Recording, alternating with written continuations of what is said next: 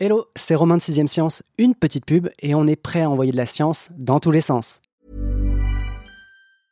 Ready to pop the question? The jewelers at BlueNile.com have got sparkle down to a science with beautiful lab-grown diamonds worthy of your most brilliant moments. Their lab-grown diamonds are independently graded and guaranteed identical to natural diamonds, and they're ready to ship to your door. Go to Bluenile.com and use promo code LISTEN to get $50 off your purchase of $500 or more. That's code LISTEN at Bluenile.com for $50 off. Bluenile.com code LISTEN.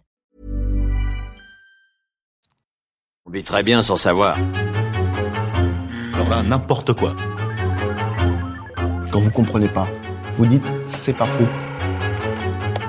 Je n'ai pas dit que ce serait facile, Néo. C'est pas simple, mais j'ai compris. Bien, je crois qu'on va bien s'amuser tous ensemble. Sixième Science, un podcast 20 minutes et science et avenir. Tous les mammifères sur cette planète ont contribué au développement naturel d'un équilibre avec le reste de leur environnement. Mais vous, les humains, vous êtes différents. Ça, c'est de l'évolution. Quand vous aurez fini votre éblouissant prêchi-prêcha, relisez Darwin, la sélection naturelle, et dites-vous qu'on accélère un peu le processus. J'ai détient le pouvoir dans ma main. Nous vivons dans le monde Pokémon. Chaque jour qui passe est un défi à relever.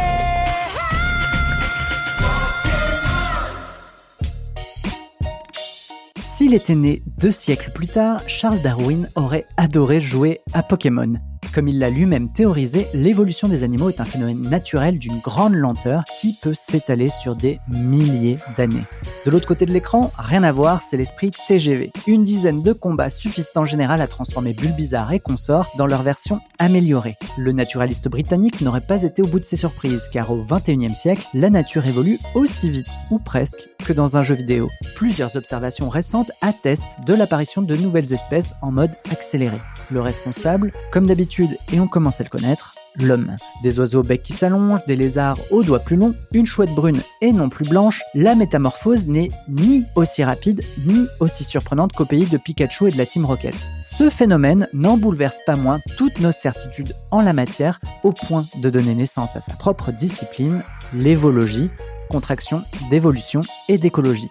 Elle est au journalisme scientifique ce que Sacha est au monde des dresseurs, la crème de la crème.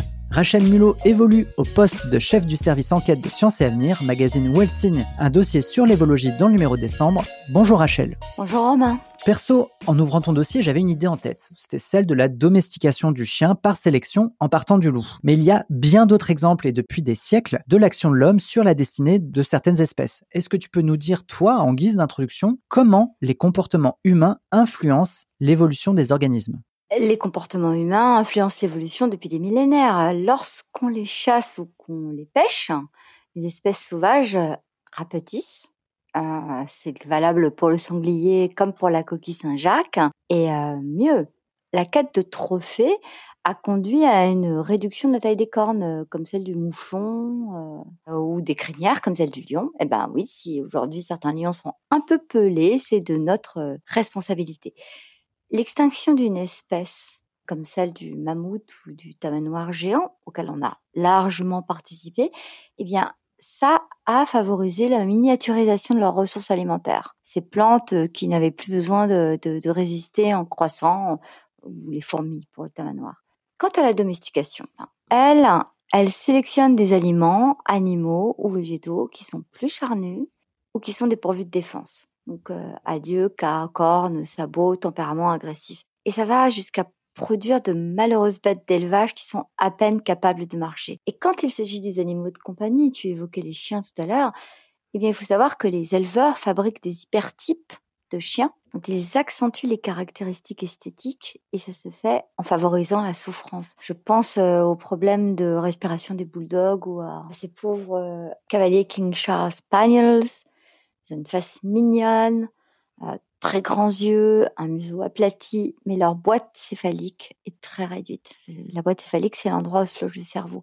Et là, euh, on frise la maltraitance. Enfin, la disparition des arbres, euh, les territoires de plus en plus artificiels, ça favorise la modification des membres des espèces qui vont devoir explorer, s'adapter à de nouveaux territoires urbains. À New York, par exemple, on a les hirondelles ont aujourd'hui des ailes plus courtes pour décoller plus vite verticalement face aux voitures qui viennent en sens inverse. Cette petite histoire, elle m'a été racontée par le biologiste évolutionniste Menno Schiltzuyen de l'université de Leiden euh, aux Pays-Bas et ce n'est qu'un des nombreux exemples euh, que j'ai pu récolter. Je finirai par la sélection génétique. Elle accélère la croissance des animaux d'élevage, comme celle d'un saumon dont je ne citerai pas le nom commercial, mais dont la croissance est deux fois plus rapide. Voilà.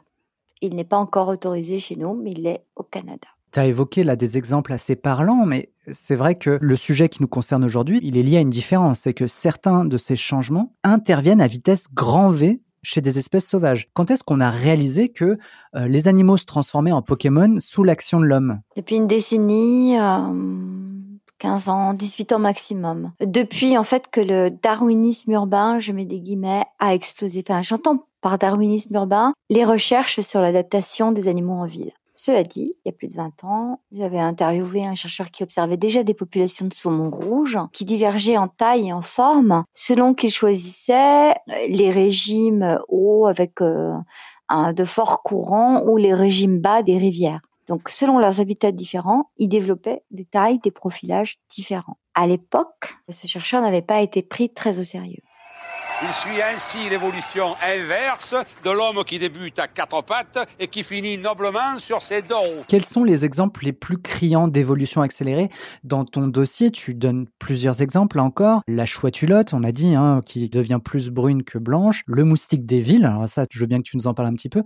Mais tu donnes aussi l'exemple du Milan des marais. Alors, pour la chouette, avec la disparition de la neige, la forme claire, c'est-à-dire plume blanche, plume beige de la chouette-hulotte de Finlande euh, tend à disparaître. En revanche, euh, la forme brune, euh, plus sombre, celle qu'on repère pas sur les rochers, bah, elle explose depuis une vingtaine d'années. Et comme la coloration de ces volatiles elle est hautement héréditaire, les analyses ont pu montrer que ce changement était génétique et qu'il intervenait en réponse au changement climatique. Pour le moustique du métro de Londres, on a vu émerger, mais dès 98, une nouvelle espèce qui s'appelait Culex molestus, une espèce qui euh, moleste, attaque euh, les usagers humains plutôt que les rats et les oiseaux qui étaient de moins en moins, moins en moins nombreux dans le métro.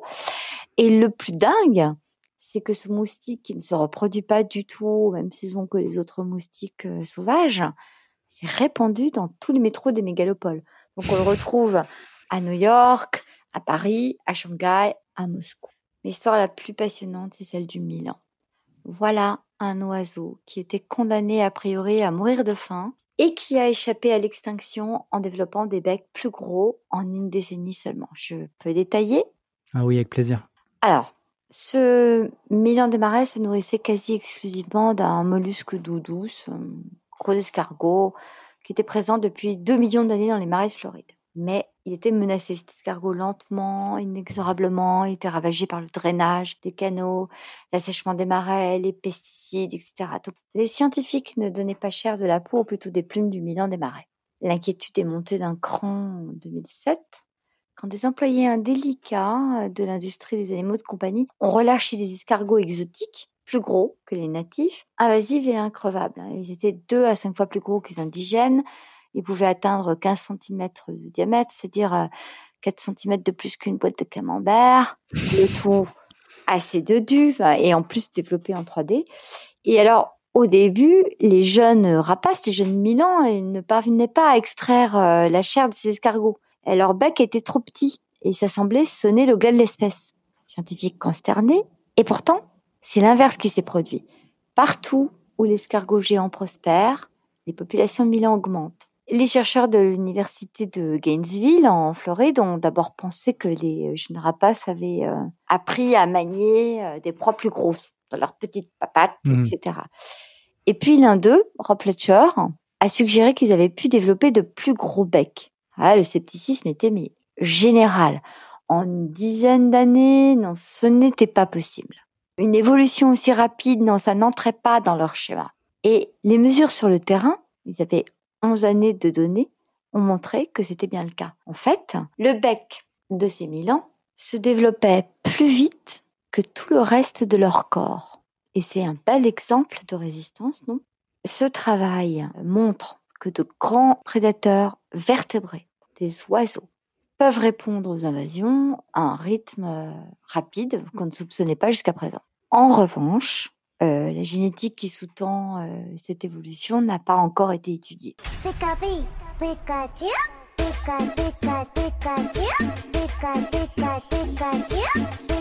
C'est un point sur lequel on est revenu plusieurs fois. Ce phénomène est nouveau, éventuellement 10-20 ans max. Donc ça a surpris pas mal de monde. Mais euh, la question qui est sous-tendue derrière, c'est comment prouve-t-on qu'il s'agit bien d'une évolution et non de cas particuliers de certains individus dont les gènes s'expriment différemment du reste de la population? Et la deuxième question sous-tendue, c'est qu'est-ce qu'une évolution au final? Je vais commencer par la deuxième question. En biologie, l'évolution, c'est la transformation du monde vivant au cours du temps et ça se manifeste par des changements de phénotype, donc de forme extérieure, en plumes, poils, taille du bec, euh, longueur des membres, chez nous, euh, couleur de la peau, etc. etc. Et euh, ce sont des changements qui sont durables pour les organismes à travers les générations. Ce qui veut dire qu'il y a de la génétique qui entre en jeu. C'est-à-dire, c'est pas seulement une pression de l'environnement, mais c'est aussi une modification génétique. Et donc, c'est pas simple à prouver. Comme le dit euh, l'écologue euh, Anne Germantier, qui est au CNRS euh, à Montpellier, pour en avoir le cœur net, pour être sûr qu'il s'agit bien d'une évolution, il faut mener en laboratoire de savantes expériences de croisement. Il faut explorer les génomes et les épigénomes, c'est-à-dire ceux qui donnent une idée de l'expérience extérieure et ceux qui euh, nous disent euh, comment euh, certaines cellules réagissent au changement. Il faut aussi déterminer si les organismes étudiés bénéficient d'une évolution passée mmh ou s'ils ont la capacité d'ajuster leur comportement, leur type morphologique en fonction de l'environnement. Et enfin, si des modifications génétiques sont à l'œuvre. On le voit, c'est extrêmement compliqué. Et d'un point de vue génétique et biologique, comment est-ce qu'on explique cette accélération de la réponse évolutive? C'est la pression. Lorsque la survie et la reproduction en dépendent, l'évolution peut se faire en quelques générations. La concurrence, notamment entre des, des espèces étroitement apparentées, peut entraîner des changements évolutifs qui sont rapides et surtout observable. Il faut encore que le chercheur puisse en témoigner. Et celui qui en parle le mieux, bah, c'est Joel Sturat, qui est un biologiste euh, à l'université du Texas à Austin. Lui, il a utilisé des îles comme laboratoire. Il y a introduit des lézards bruns cubains euh, qui étaient parvenus aux Amériques via leurs œufs accrochés à des plantes. C'est une espèce qui se révélait extrêmement invasive. Et donc, il s'est dit qu'il allait vouloir mesurer comment d'autres lézards répondaient à leur présence. Il les a introduits dans des îles où l'anole vert, un autre petit lézard, vivait jusqu'alors peinard. La rencontre a été très très stressante. En fait, parce qu'ils ont été soumis à une nouvelle concurrence spatiale et alimentaire, les lézards verts se sont réfugiés dans les hauteurs des arbres. Là où les branches, pouah, elles sont fines, et donc, euh, ils risquaient de dégringoler euh, à tout moment. Et en 14 ans, 20 générations, ils ont développé des coussinets de pattes plus larges et plus collants, exactement comme les geckos. Ils ont changé d'environnement pour répondre à cette agression euh, écologique. C'est pas avec ce genre de phrases bateau et consensuelles qu'on va faire évoluer le débat. Camille, c'est pour dire des conneries pareilles, ça vaut mieux que tu fermes ta gueule, hein. J'imagine que ces découvertes ont jeté un pavé dans la mare au sein de la communauté scientifique. Tu donnais tout à l'heure l'exemple du chercheur qui avait dû convaincre toute son équipe. À quel point les écrits de Charles Darwin sur lesquels repose littéralement la théorie de l'évolution sont-ils remis en question par ces nouveaux éléments? Je vais être claire, la théorie de l'évolution de Darwin reste le meilleur moyen d'expliquer le monde vivant est passé. Ça n'empêche pas que des chercheurs du XXe et du XXIe siècle euh, éclairent aujourd'hui la façon dont opère euh, la sélection naturelle. Comme tu vas me le demander, la sélection naturelle, eh bien c'est quoi? C'est un ensemble de phénomènes qui induisent chez les organismes vivants des différences dans le succès reproductif, leur capacité à se reproduire. Et ça, ça varie selon les caractères qu'ils portent. Donc euh, ces mécanismes sélectionnent au fil du temps certains caractères plutôt que d'autres. C'est pourquoi certaines espèces ont disparu, que d'autres espèces euh, sont restées et qu'elles vont encore éventuellement évoluer, si elles ont cette capacité. Devant ces travaux euh, qui montrent euh, une accélération de l'évolution humainement induite. Alors maintenant, s'il lisait les travaux sur le Milan des marais, on imagine les yeux grands comme des soucoupes qu'ouvrirait Charles Darwin. En 1859, dans L'origine des espèces, il écrivait la sélection naturelle agira toujours très lentement, souvent à de longs intervalles de temps. Mais ce que ce savant n'avait pas anticipé, c'est qu'au XXe et au XXIe siècle, les humains exerceraient des pressions aussi fortes sur la biodiversité, au point qu'ils en deviendraient euh, le principal moteur.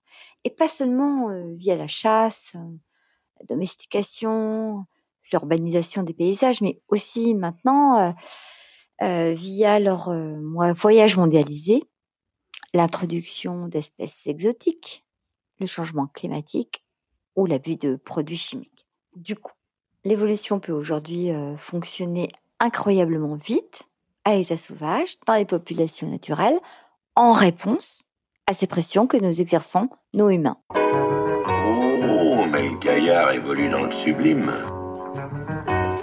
Loin de moi l'envie de déresponsabiliser ou de déculpabiliser l'homme, mais peut-on voir dans la capacité de la faune à s'adapter aux contraintes qu'on lui impose une forme d'espoir pour la suite? Il y aura des gagnants et des perdants. Pour en avoir conscience, on peut se tourner vers la préhistoire. On peut regarder notre propre espèce et sa préhistoire. Les Australopithèques, par exemple.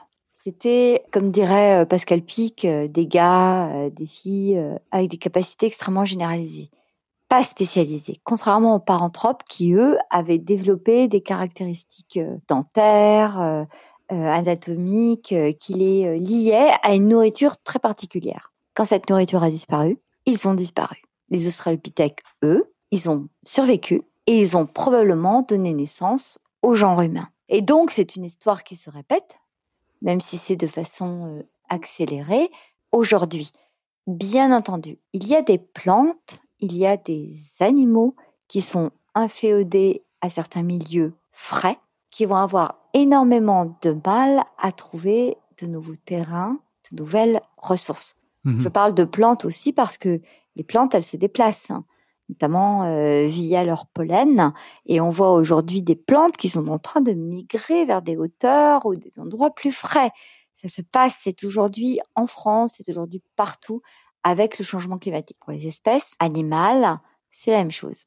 Un exemple frappant de cohabitation, d'adaptation des gorilles au contact des humains. En fait, dans certaines concessions forestières où les hommes coupent le bois et où vivent des gorilles, ces derniers se sont adaptés à la présence humaine, à la présence des camions, à la présence des grues, à la présence des tronçonneuses. Et parfois même ils construisent leur nid au bord de la route. Autant dire qu'ils ne sont pas prêts à se laisser crever. Ils s'adaptent en dépit de notre présence euh, bruyante. Ça ne veut pas dire qu'ils le font euh, dans un grand confort, mmh. mais ça veut dire aussi que ces espèces sont capables éventuellement de survivre dans des forêts qui sont soumises à des coupes réglées. Et ça, c'est un point positif. Il y a un autre atout, ou peut-être une autre solution, c'est l'hybridation. Alors, c'est celle qu'on observe euh, actuellement chez euh, les ours polaires. Donc, alors, eux, c'est clair, leur organisme est hyper spécialisé, donc ça veut dire hyper adapté au grand froid. Et donc, il est peu probable que les ours polaires tels quels survivent. Ce qu'on observe en revanche, c'est que ceux qui restent en lisière euh, des territoires où il y a des ours bruns s'hybrident avec les autres.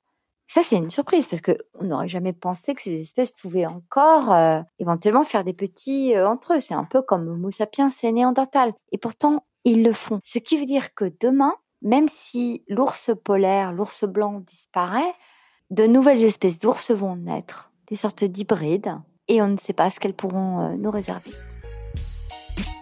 On raccroche les manettes. Pendant que Monsieur Darwin met de l'ordre dans ses Pokéballs, je dois te remercier Rachel d'avoir enduré sans broncher toutes mes allusions à la licence de Pikachu, Ronflex et Rondoudou. Voilà, je les ai casées. Alors que le sujet était le plus sérieux du monde. J'espère d'ailleurs que cela ne te découragera pas à l'avenir et que tu reviendras partager avec nous tes prochaines enquêtes. Je dis prochaines enquêtes, mais surtout, je dis à l'année prochaine, car c'était le dernier enregistrement de 2020. Merci de nous avoir écoutés, de nous avoir accompagnés tout au long de l'année. Passez de bonnes fêtes masquées et dans le respect des mesures sanitaires. Prenez soin de vos proches et n'oubliez pas, en vacances ou pas, on envoie de la science dans tous les sens.